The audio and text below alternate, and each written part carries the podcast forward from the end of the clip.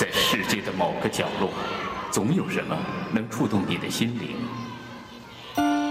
一个人，一本书，一部电影，还是一段音乐？小凤直播室，让我们共同去发现。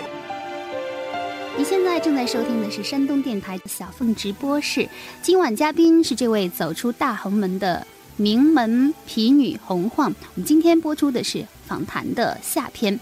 那不久前呢，洪晃还出版了一本他的这个半自传的著作，叫《我的非正常生活》。这本书的前言很简单，寥寥数语。他说。我答应写这本书的那一秒钟，就知道我写不出来，我只好耍个花招，让几个好朋友都帮我写一点。所以每一个章节后面都有别人的文章。当被约稿的朋友问我写什么，我就不要脸地说写我，大家都非常爽快地答应了。只有刘索拉跟我开玩笑说：“那我不写你，写我行吗？”真是小巫见大巫。这种形式虽然是逼出来的。赖皮手段，但是很适合我。朋友总是我生活中非常重要的一部分，而我怎么认识这些人本身也是故事。这是我写的第一本书，献给生我养我的人：母亲张含之和父亲洪君燕。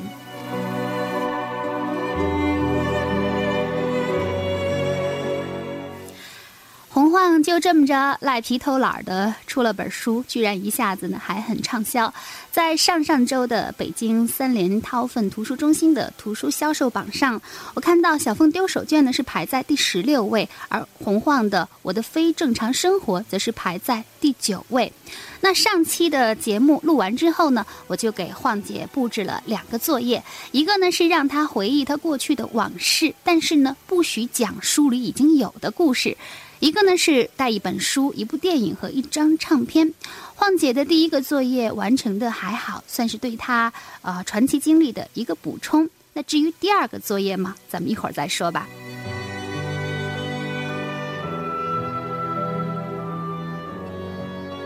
经常有来到小鹏直播室的嘉宾呢，都被我强迫回忆。我不知道，那在晃姐的这记忆当中，能够想起一些什么样的事情了？我呢，最小的时候的话，记得在家里头煮咖啡。就是那种咖啡壶，有点像那种实验室里头用的，咣咣咣咣咣煮煮的，完了那咖啡啊就往上啊，对那样的，觉得咖啡味儿挺香。哎呦，那个时候中国好像能喝上咖啡的，而且是煮的咖啡的人家好像不太多。哎，所以那时候呢就觉得这咖啡也是比较新鲜的一个事儿。你有没有现在成为一个咖啡狂？呃，是咖啡吗？我觉得是咖啡。我有什么心得吗？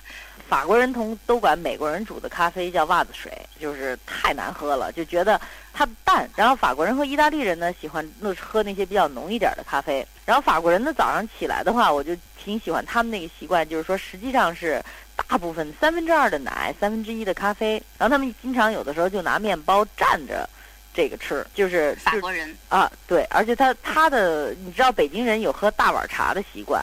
他实际上是大碗咖啡，他从来早上那杯咖啡不是用杯子喝，是用碗喝。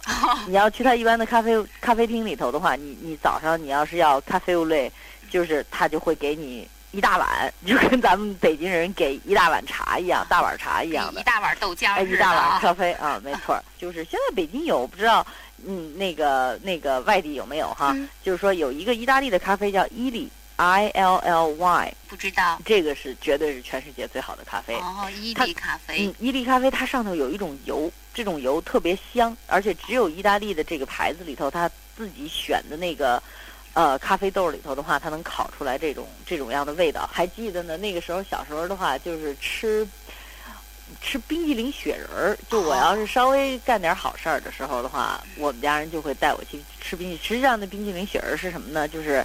两球冰激凌，然后呢，它有两个小的那个饼干当它的那小胳膊，还会有一个巧克力的小帽子。那那个时候呢，在北京新桥饭店的西餐厅有这个，所以我呢就记得那个时候的话呢，我就狂爱吃这种样的东西。雪人冰激凌啊，对，雪人冰激凌，这都是小时候的这种记忆哈。就光记得吃了是吧？就光记得吃了，这这这没办法的事儿哈。对。然后下边呢，就可能就上学了。嗯，上了学了之后的话，就得有一个，就是就开始深挖洞、广积粮，然后我们所有的孩子就开始挖防空洞，就是拿背着小绿书包到别的地方，把泥泥巴装着书包里头，一一一书包一书包的帮着运。然后我们家呢也挖了个防空洞，然后我们就拿防空洞捉迷藏。你家那防空洞有两个盖儿哈，就你们家自己家那四合院里。头也有一防空洞，哦，都得要防空洞。那是不是要跟别的地方就是都通起来的？呃，不用，这个就好像是一个独立的，就挖一大坑嗯嗯，啊，完了，基本上这玩意儿除了骗骗自个儿，谁也骗不了。真是那个东西扔下来的话，我估计就早早没戏了。嗯从来就是，反正有时候演习，可是你想，我们家那时候我我外公都已经多大岁数了，都已经快九十了。嗯，怎么怎么可能再去给你演习，去跑到防空洞里头？就是开玩笑了。我我肯定我外公心想炸炸死就炸死，我才不不，要不然就这么演习是也得给摔死，你说是不是？给折腾死也。折腾死了。然后他就不管，那我们小孩儿就特喜欢演习，然后我们就经常就是说在防空洞里捉迷藏。记得有一次我们捉迷藏，把一个朋友给忘在里头了，发现那是一个活埋人的好地方。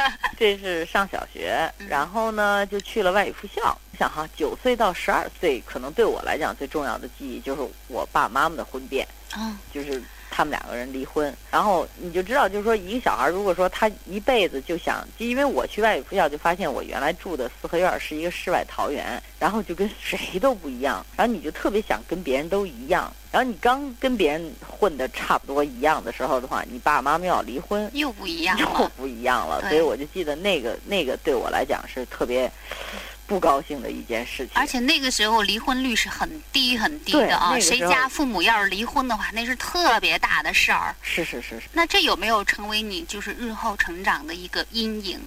嗯，倒也没有。我觉得就是说，呃，我有一次跟我跟跟我老爸掰扯这事儿，就说我说你看你们俩人离婚怎么着？然后后来我爸爸说了一句话，我爸爸说你就会拿这个当你一辈子做不成事儿的借口，觉得他说的挺对的。完从那以后，我觉得他说的就说啊，你啥事儿干不成，然后你就赖说我爸我妈离婚了，所以我什么事儿都干不成。哎呀呀，谁理你啊？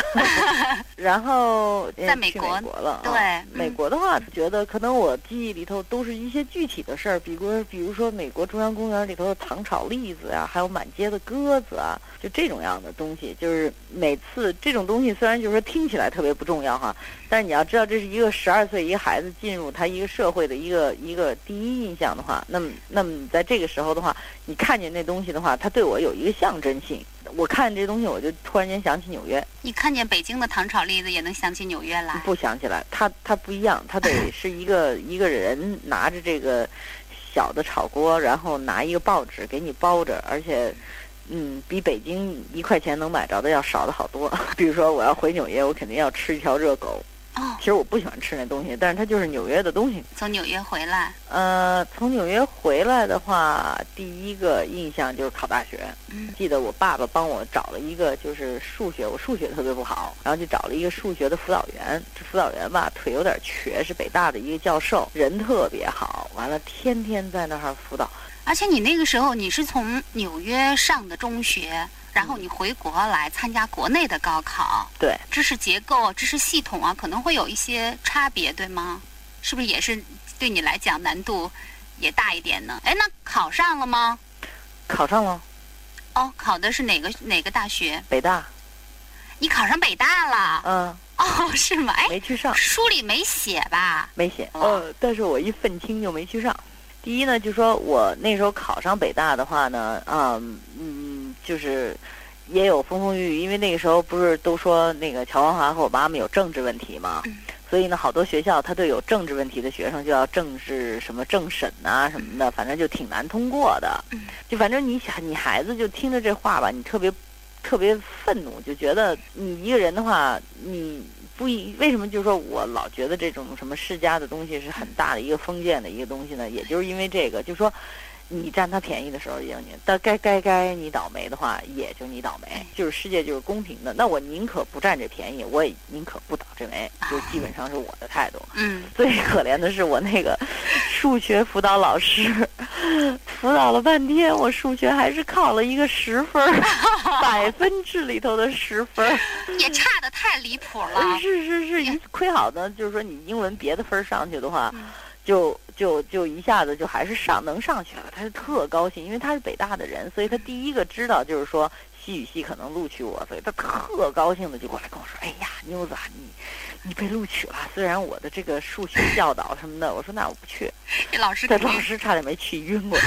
嗯，他那次的话，到结果的话，就是说你的英文分是代替你的数学分儿，嗯。他就算平均分儿的时候，你要考外文系，我要考中文系我就惨了。啊，但是我考外文系的话，我的英文的分儿就代替我的呃数学的分儿，哎，你这数学分儿基本上就可以 可以忽略不计了，是吧？实在是太太太丢人了。啊，晃姐，我真的不知道，原来你当年还考上过北大呀？嗯，你有没有后来有没有想过，如果是一个北大青年洪晃和这个纽约瓦瑟大学的洪晃，如果你不是去瓦瑟大学，而是一个北大青年的话，你会成为一个什么样的洪晃？我想这因为是两种完全不同的教育的环境，对吧？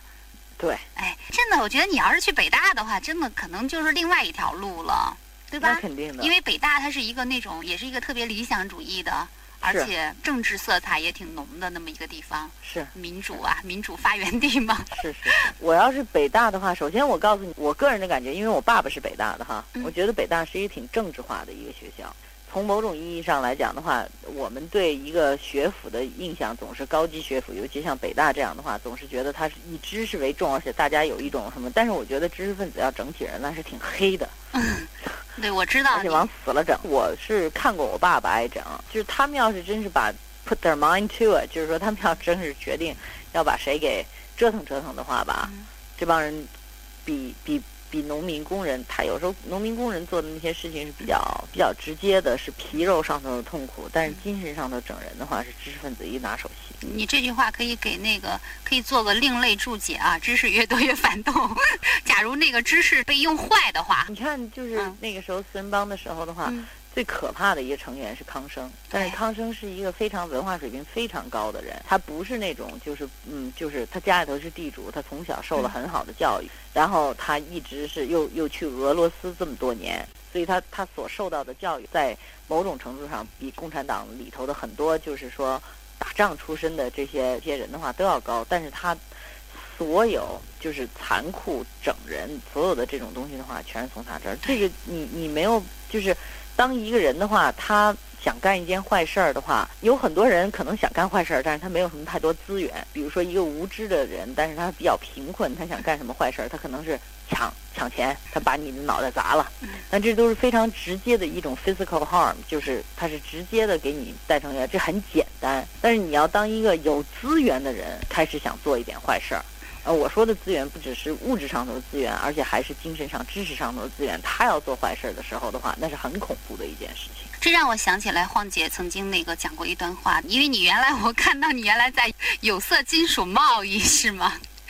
做有色，然后你说，哎，那个时候就是不是卖铜卖铁吗？嗯。觉得卖铜卖铁一块钱买进来，一块零五分再卖出去，觉得特糙那活儿，嗯。所以呢就想干点跟文化沾边儿的事儿，就跟知识分子打交道的事儿。然后这个一旦这个跟知识分子打了交道之后呢，你就你说你恨不能再回去卖铜卖铁。知识人玩坏，永远的话坏水儿要比别人多。然后后来我就去广播电台当播音员去了，嗯，是哪个电台？呃，国际台。哦，国际广播电台，英语吧，英语播音员吧。对对对，嗯，哦，你那时候播音名是什么？就叫洪荒。洪晃。嗯，嗯，还嗯还记得当时就是每天开场白是什么吗？给我们来上一段播今天。的开场白就是、嗯 This is Radio Beijing. We now bring you the news. 这里是北京是吗？对呀、嗯嗯。嗯，下面是那个新闻时间。对。嗯，干了多长时间？干了两年啊、我就记得那个时候吧，就是特别逗的一件事情，就是说我从纽约回来的话，我的口音非常是就是有一个纽约的口音，然后的话呢，就记得纽约口音有什么特点啊？就比如说你要说，呃，几点了？嗯，英文就是别人就说 What time is it？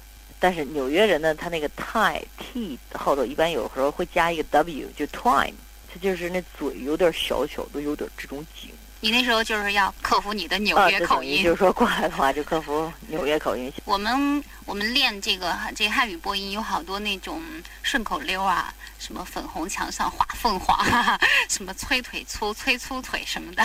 那英语英语有没有啊？这种顺口溜练舌头的？也有也有的啊嗯，嗯，就是 Peter bought a bit of butter, but he found the butter bitter, so he bought a bit of better butter to make the bitter butter better。对就是 Peter bought a bit of butter，就是他买了一点黄油嗯，but he found the butter bitter，就是他又觉得黄油有点苦，so he bought a bit of better butter，他又买了一点更好的黄油，to make the bitter butter better。就是说，让那个苦的黄油变得更好一点。它是两个，就是 bitter butter 啊 better，、就 对对对，就练你就这几个发音的字儿。嗯。后来你就又操着一口纯正的英文，又杀回纽约了啊，反正我那个时候是自费留学就回去了就自。费留学，嗯，就然后就找了一个瓦瑟大学。嗯哼，嗯，呃，你看，好多人去留学生涯里啊，就是都有一个必修课，就是打工。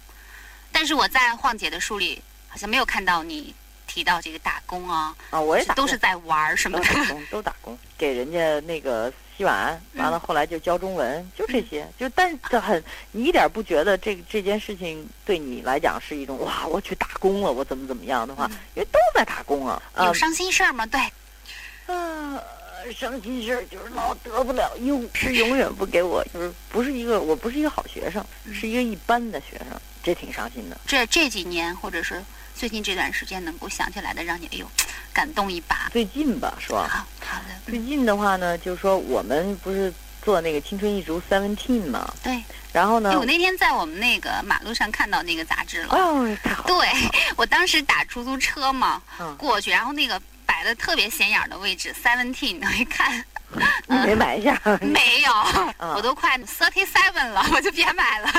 哎呀，你应该买一本，你应该买。那我现在讲的这个故事是关于三文聘的。这个时候的话，在北京啊，就还是挺感人的，因为北京有好多大夫啊，还有什么的话，都是到就是特别第一线去照顾这些非典的病人。那我们今天，比如说就是。我们 Seventeen 就是青春一族的总编带着书到那些已经啊、封园的那些学校去给小孩送一些杂志。我们也忙着，就是说下一期六月份的话是一个非典专刊，就是非典期间的生活手册。可能所有的刊物啊，还有记者啊，都会有一个害怕呀，但是这个是我们必须克服的一个东西。所以我觉得这个特别重要的一件事情，就是说新闻单位的话要坚持工作，而且必须就是加班加点的坚持工作。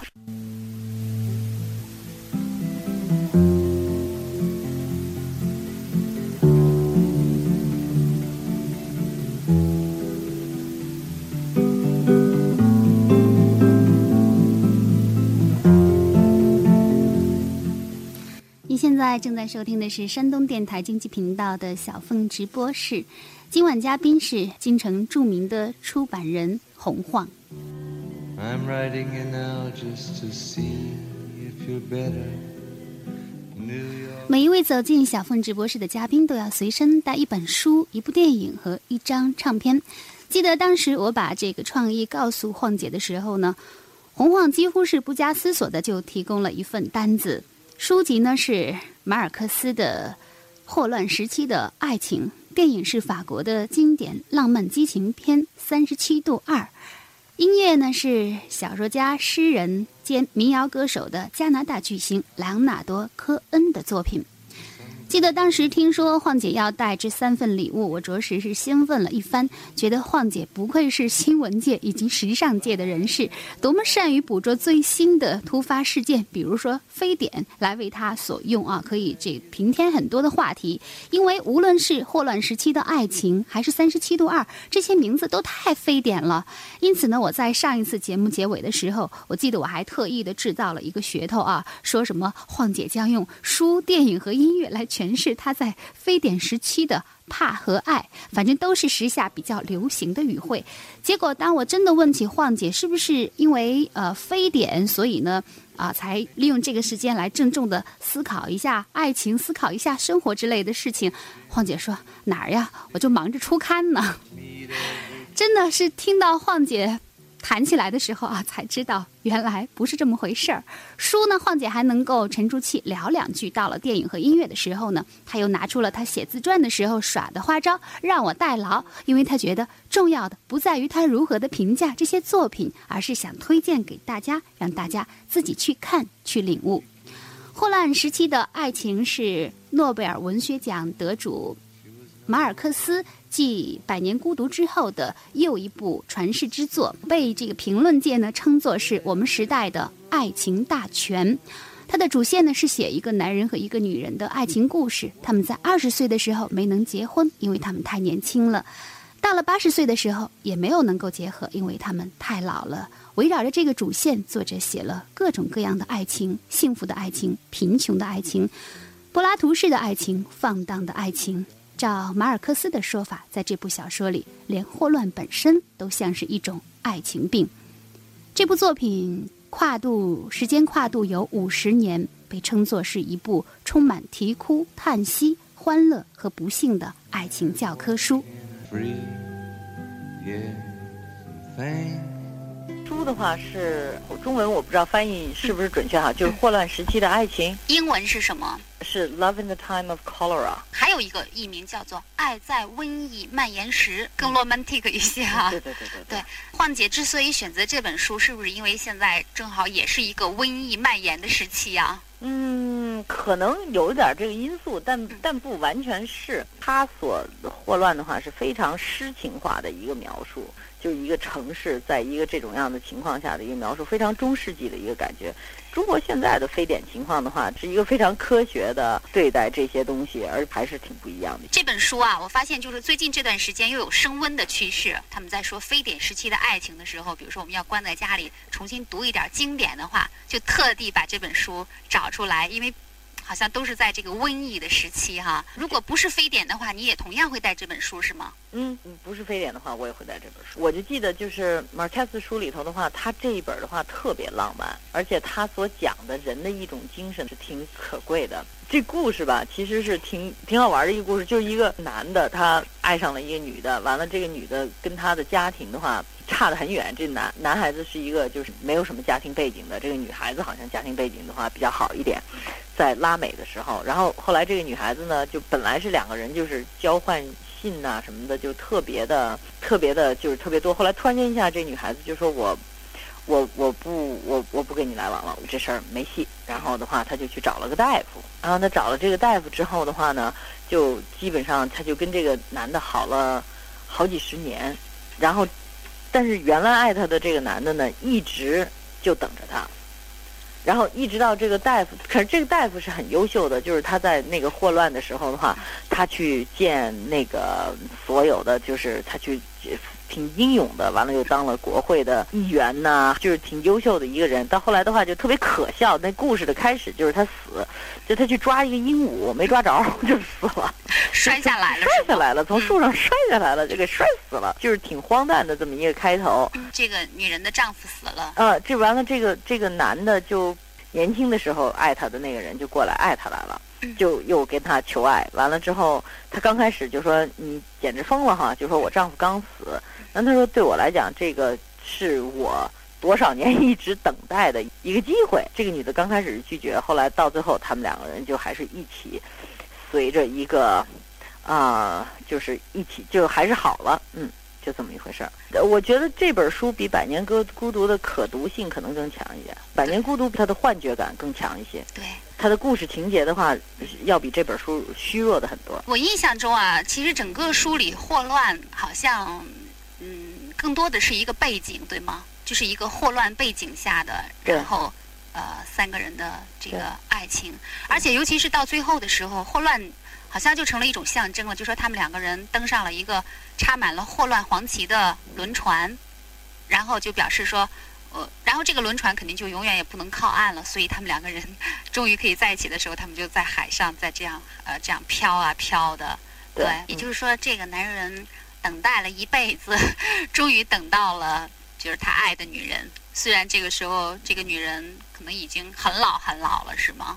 对，嗯，对，就是一个人啊、爱一个人爱一辈子，让晃姐很感动。这本小说对，，我觉得人的比较可贵的东西，他都说出来了。一本小说里头，他能把故事意义，就是我记得，就是我的一个朋友叫宁莹，她是拍电影的哈。对，嗯，他说找乐儿什么之类啊的，，他说，他说，你看一个好的电影工作者哈，他拍一部电影，他能够把故事讲清楚，这就说明他就能够拍一部好的电影。他要是在这个除了讲这个故事以外，还有一些更大的含义，那就是艺术了。那这本书呢，也是被好多人称作是什么爱情大全呐、或者是爱情战斗史啊。这本书有没有也成为晃姐的爱情指南呢？没有，它能够打动你的东西，一般不是指南性的东西，因为指南性的东西是非常实际的嗯，它是告诉你如何去操作，而这种东西一般是比较枯燥、比比较学术这种样的东西，它是两类不同的东西，打动你的东西一般是是比较虚拟的，而不是一个具更具象的东西。那晃姐，我倒是想问你一个问题了哈。其实我我是大概就是两年前看到这本书，因为在此之前呢，也是听到很多传说，就像你刚才跟我讲的一样，就是这本书如何的动人，它里面的爱情如何的伟大。但是我 不知道为什么，我我所以我就准备就准备好了要热泪盈眶哈、去看这本书。可是我在看完这本书之后呢，就是读到最后，我发现我好像就是没有热泪盈眶，或者说热泪盈眶不起来。它虽然是一本关于爱情的书哈，但是它更像是一一本关于单恋的书，就是单相思。其实这个女人，你说她爱这个男人吗？好像。好像不怎么爱他，是不是？关于这本小说啊，我我自己也是听到，就是两种不同的感受，很怪。我就我就在想，这个可以作为一个现象，就是有一部分人是像你一样的，被这个书打动的不行，还有一种人就是像我这样的，就觉得这个书里它一种爱情的幻灭好像更多的是，嗯或者是爱的一种难以获得，不是爱的获得，而是一种难以获得。我觉得书它跟每个人，嗯它跟你的经历和你在想的期望值什么的都都肯定不一样，所以你你所看到的东西可能跟我看到的东西不一样，而且也许我今天在看这本书的话，也许感觉不一样，这都是跟每个人的环境都有关系的。就等于我小时候特别喜欢吃山楂片儿，然后我记得我爸爸就老给我买山楂片儿，后来。有一阵子没吃了，后来我碰见我爸，然后我爸就给我买了好多山楂片儿，然后我吃了以后，我说什么这他妈纸壳儿似的东西，我怎么会小时候这么爱吃这个？嗯，天哪，我就觉得太太怪了。你说这玩意儿有什么好吃的呀？呃，就是就它可真是不一样。如果一本书跟美国人的反应都一样的话，那可能这本书也就不对劲儿了。这个小说你当时就最早是在哪里读到的？我是在美国看的，就刚出来的时候我看的英文版，十五六年前吧。霍乱时期的爱情是他马尔克斯一九八二年获诺贝尔文学奖之后写的新的一部小说。那你对其中这个就是呃这本书里呢，就是这个男人他就等待了一生啊，等这个女人，但是他在这个等待的过程当中，他其实有有又经历了很多很多的女人。就是我我我在想这个，我在回忆这个地方的时候，就让我想起你的那个名片上半截跟下半截。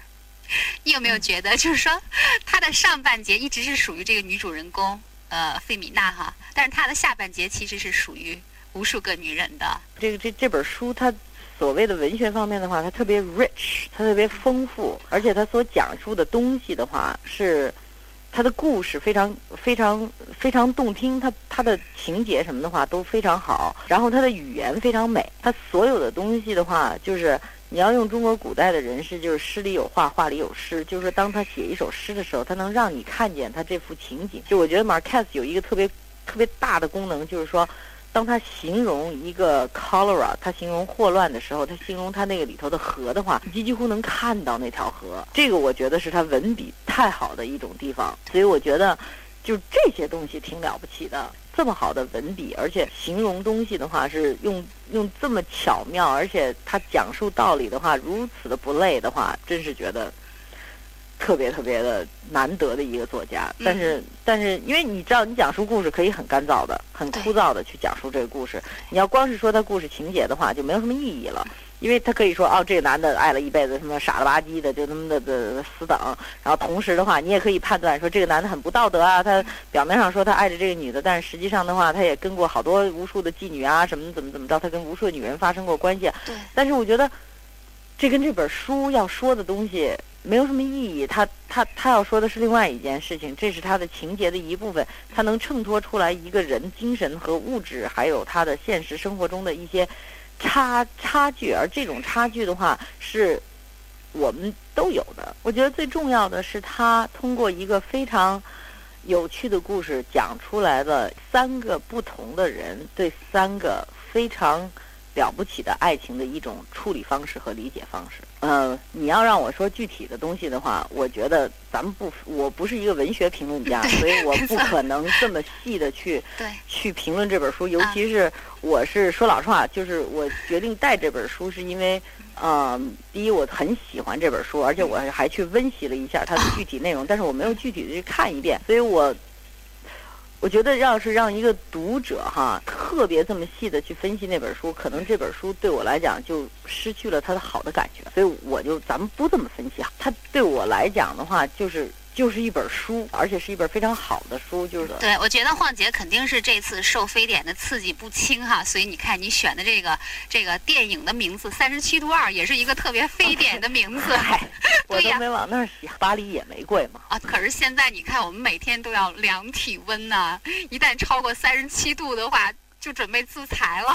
对，所以我想就是这个这个电影本身的话，也是就是我挑的是两个特别特别浪漫的。一本特别浪漫的书，还有一本特别浪漫的电影，还有一个特别浪漫的碟。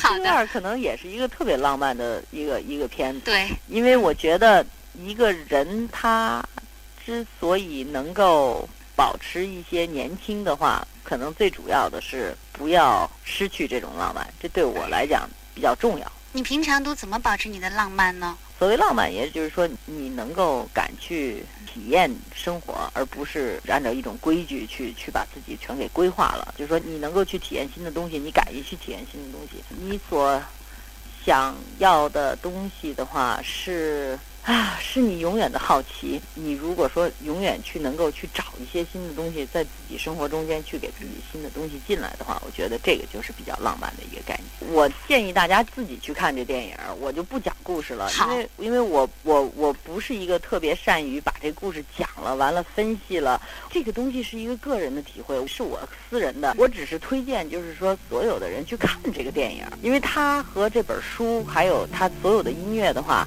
是一个阶段，因为这个书的话讲的是一个一直纯真的一个东西。然后这个电影的话，实际上讲的是一个浪漫的话，到了一个一个悲剧。所以呢，这两个中间的话，也要在听到这个音乐的时候的话呢，他的音乐的话是一个非常浪漫的人对自己浪漫的一种反射和一种分析。它是一个非常冷静的浪漫。所以我觉得这三个得这么去看它。但是我希望每一个人走开的时候，拿走他自己的东西。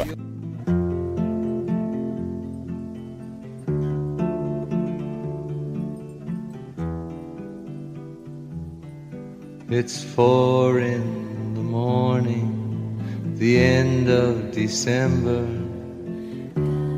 I'm writing you now just to see if you're better. New York is cold, but I like where I'm living. There's music on Clinton Street all through the evening. I hear that you're building your little house deep in the desert. You're living for nothing now. I hope you're keeping some kind of record. Yes, and Jane came by with a lock of your hair. She said that you gave it to her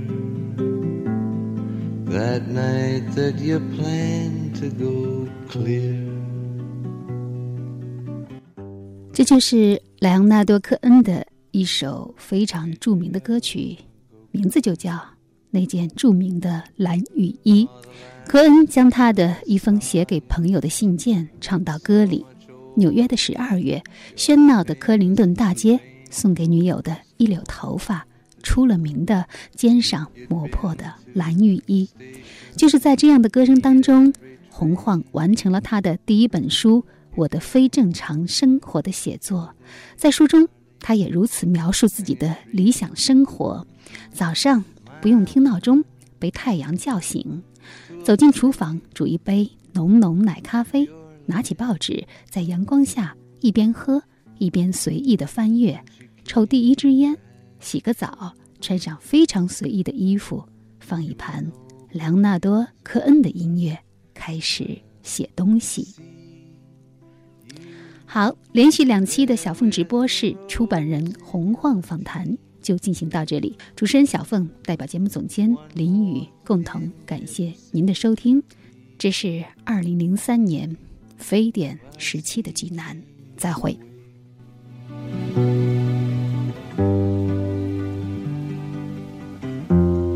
She sends her regard.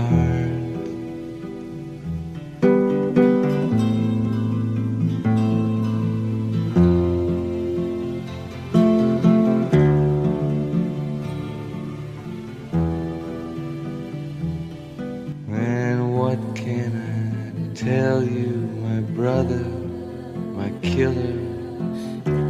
What can I possibly say? I guess that I miss you. I guess I forgive you. I'm glad you stood in my way. If you ever come by here for Jane or for me, well, your enemy is sleeping woman is free. Yes, and thanks for the trouble you took from her eyes. I thought it was there for good, so I never tried.